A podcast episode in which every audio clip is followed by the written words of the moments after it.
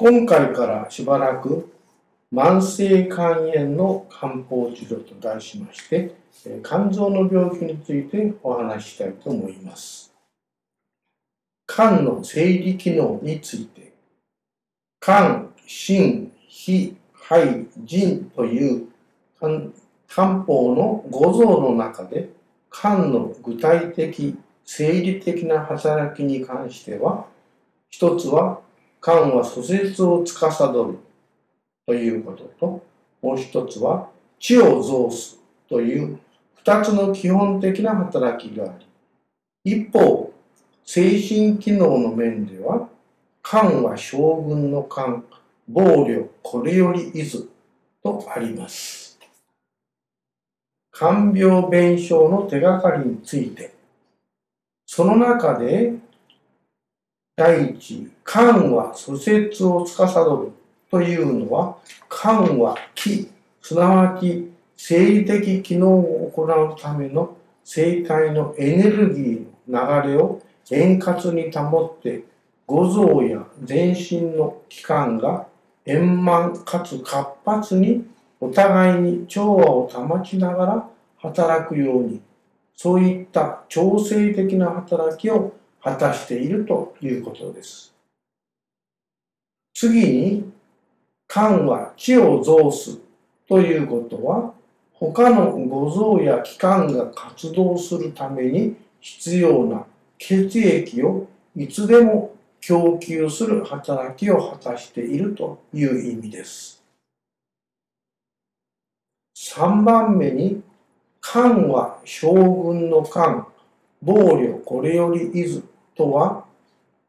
人の内外で生じるあらゆる事態に肝はよく対応して、それに対して的確な処理を行わせる精神面と知能の面の能力を持って働いているという意味です。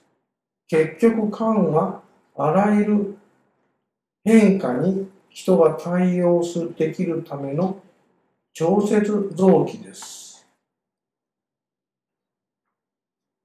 次に慢性肝炎というものの概念についてお話しします。慢性の肝炎と肝臓障害を起こす原因は、ここに挙げましたウイルス感染のほか、アルコール、アレルギー、有害物質、体質異常などと様々ですが、我が国で慢性肝炎という場合、ウイルス感染、中でも C 型のウイルス感染が最も大きな問題になります。慢性肝炎の常用処方についてお話しします。慢性肝炎の原因になるのは B 型肝炎ウイルスと C 型肝炎ウイルスでどちらも血液を介して感染し、慢性に持続する肝炎を起こします。頻度の上では C 型の方が多く、肝硬変になったり、肝がんを発するケースが多いのですが、臨床症状は B 型肝炎も C 型肝炎も基本的には変わりなく、確定診断はどれが原因になっているか、ウイルスを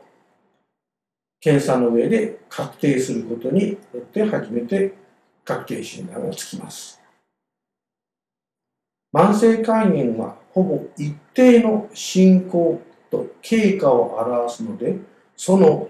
病形分類は取り物をさず進行時期の分類ということになります。漢方治療では前の画面でお示ししたように病形はすなわち進行段階により治療薬が全く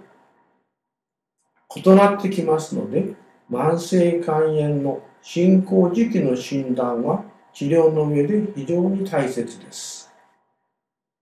ここに慢性肝炎の進行時期に伴う症候というの位置という画面を出しました。急性肝炎から慢性肝炎に移行しうるのは B 型と C 型の肝炎だけです。臨床症状は前も申し上げた通り、基本的に差はありません。この1の慢性肝炎の初期は、湿熱が